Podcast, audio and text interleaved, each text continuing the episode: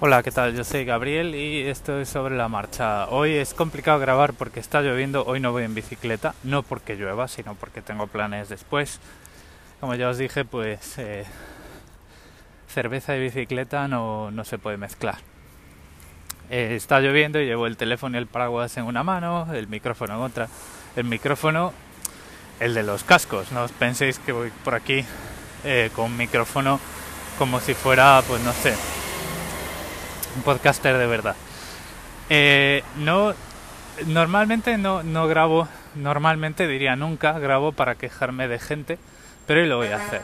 Y, y hoy lo voy a hacer y voy a traer un comentario de, de Teresa de Honky Miss que voy a poner al final, que eran dos comentarios y venían al caso de, bueno, pues todas estas cosas de organización y tal que voy poniendo por aquí, del minimalismo. Y ella hacía un comentario y decía, pues me he pedido el libro del Bullet Journal porque para una vez voy a eh, leer el método del, del autor original y no todos los que le han copiado y tal, y no sé qué. Bueno, esto lo voy a poner al final.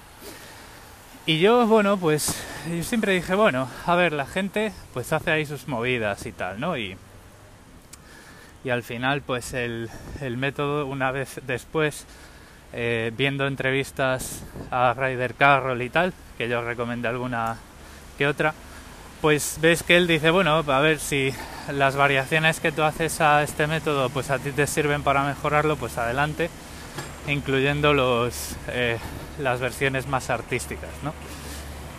Pero hoy he visto un vídeo y, y, se me ha subido la sangre a la cabeza y bueno, pues era de una, de una youtuber, eh, no sé qué, Love Zen o cosas así, ya el, el, título decía, bueno, aquí esto es ya una movida muy, muy en el límite, ¿no?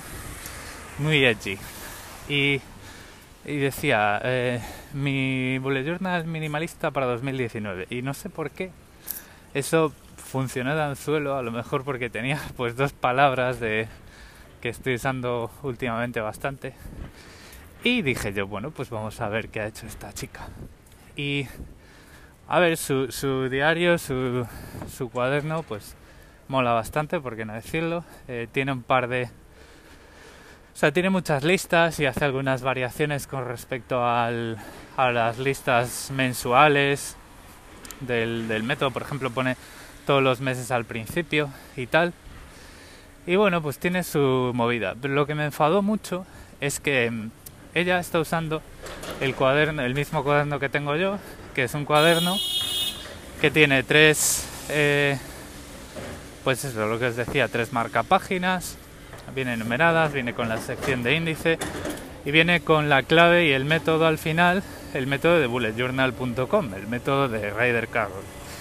Y en la portada tiene como en, en, relieve Bullet Journal con el rayo entre el bullet y el journal que es el que es el, eh, el logotipo de, de, su empresa, ¿vale? Porque primero hizo un método y luego pues hizo una empresa para poder comercializar pues cosas alrededor y poder tener gente que si tienes alguna duda eh, pues te puedan responder.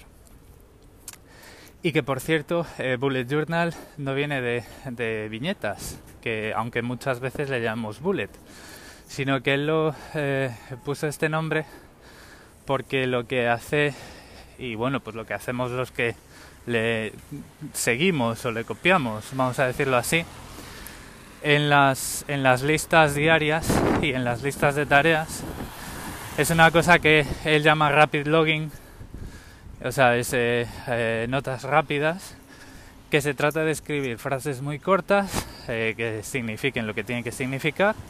Y si le quieres dar importancia a diferentes tipos de tareas, pues tienes diferentes eh, viñetas, vamos a decirlo así. Eh, entonces, bueno, pues con las viñetas pues te ahorras poner frases como recordar, ir a, ¿no? pues puedes hacer tu propia viñeta, hacer, pues es un punto y este tipo de cosas. Entonces él le llamó Bullet Journal porque el método es muy rápido y eh, en sus palabras en una de las entrevistas que hay por ahí por YouTube eh, dice que esto es como escribes ahí como una bala. Entonces bueno, pues yo creo que también es el juego de palabras entre eso y las viñetas, pero bueno, esa es su explicación. Bueno, pues la chica esta repasando el cuaderno diciendo, bueno, y aquí tenéis una clave que os puede servir o no y tal. Eh, luego al final del cuaderno, de ese mismo cuaderno, eh, hay ocho páginas con el método. Y pero vamos, no os creáis que ni una sola referencia a, a bulletjournal.com, a bueno, creo que a bulletjournal.com sí, pero nada, o sea, de, de otorgarle originalidad a un método cero. Entonces, pues esto me molestó bastante porque hizo realidad ese comentario de Teresa, que os voy a poner al final. Que bueno, pues como ya os podéis imaginar, Teresa es mucho más eh, bueno y además lo podéis lo podéis experimentar por vosotros mismos. Teresa es una persona que es bastante más sabia que yo y lo supo detectar mucho mejor que yo. Entonces, bueno, pues os quería contar esto. No os voy a poner un enlace al vídeo porque no lo merece. Em, y bueno, último comentario el cuaderno que estaba enseñando ella, el, eh, las cosas que hacía y tal, de minimalista, nada. Cero, ¿vale? Y no por los adornos y tal, sino porque algunas de las vistas, de hecho, complicaban, mosquito, complicaban innecesariamente el método, por ejemplo, pues en la vista mensual, eh, o no, en el, en el Future Log, pues ponía un calendario escrito a mano del mes, pues así en cuadradito, ¿no? Como los calendarios en, los, en las agendas y tal. Entonces tú te paras a ver y dices tú, vamos a ver, para hacer esto te tienes que echar ahí tus horas, ¿no? Y además es que te puedes equivocar muchas veces y tachar. Y luego los colores y no sé qué y no sé cuánto. Y dices tú, joder, pero esto, a ver, el minimalismo se supone que es hacer lo que es necesario y lo que es realmente significativo. Y todas estas cosas, a ver, le puedes llamar creativos, eh, bonito, eh, diseño, lo que tú quieras, pero cuando sobrecomplicas un método que de por sí funciona y le metes artefactos, le metes complicaciones que no te aportan ningún valor, que no te aportan ningún flujo de trabajo nuevo, desde luego, eh, a mí por lo menos, no me parece minimalista, ¿no? Entonces, bueno, pues ahí, ahí queda esta, aquí ahí queda este este este, no sé este este este rant. No sé cómo lo queréis llamar. Ya ahí ya hay cosas que que se me escapan un poquito. Entonces bueno pues lo de siempre al final de este episodio tenéis por ahí mis mis métodos de contacto para eh, dejarme un comentario de lo que me queráis decir. Así que pues ya sin más os dejo este episodio que por una vez me ha quedado cortito menos de 8 minutos y ya nos vamos escuchando mañana. Saludo. Hola Gabriel, soy Teresa de Efectos Personales. Muy interesante tu iniciativa de quitarte de Twitter. Yo lo intenté algún verano atrás y la verdad es que no me funcionó en absoluto. Sin embargo, ahora me está funcionando sin pretenderlo, porque como me aburre tanto Twitter, hay días que no, no hago nada, apenas lo miro.